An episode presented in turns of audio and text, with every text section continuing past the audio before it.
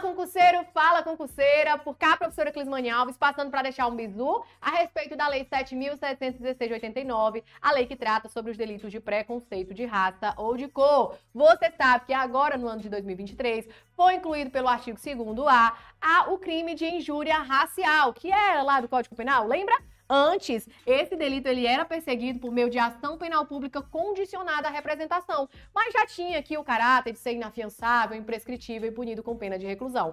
Em razão da inclusão na lei de racismo, ele passa a ser de ação penal pública incondicionada. E para lembrar o âmbito de aplicação, você vai lembrar do CREP com um R só. Ó, o âmbito de aplicação da injúria racial é dos crimes de preconceito de cor, raça, etnia e procedência nacional você vai observar que a religião não entrou aqui na lei de racismo e continua sendo um crime do Código Penal e perseguido mediante ação penal pública condicionada, tá certo? Lembrar também que esse delito de injúria racial é punido quando essa conduta é proferida individualmente, contra alguém, tá certo? Não é contra um grupo. E lembrar também que existe uma causa de aumento de pena que vai aumentar a pena da metade se esse delito de injúria racial for cometido em concurso de duas ou mais pessoas, beleza? Lembrar disso na hora da prova, tá? Ação penal pública incondicionada. Essa foi a dica de hoje, a gente se encontra na próxima.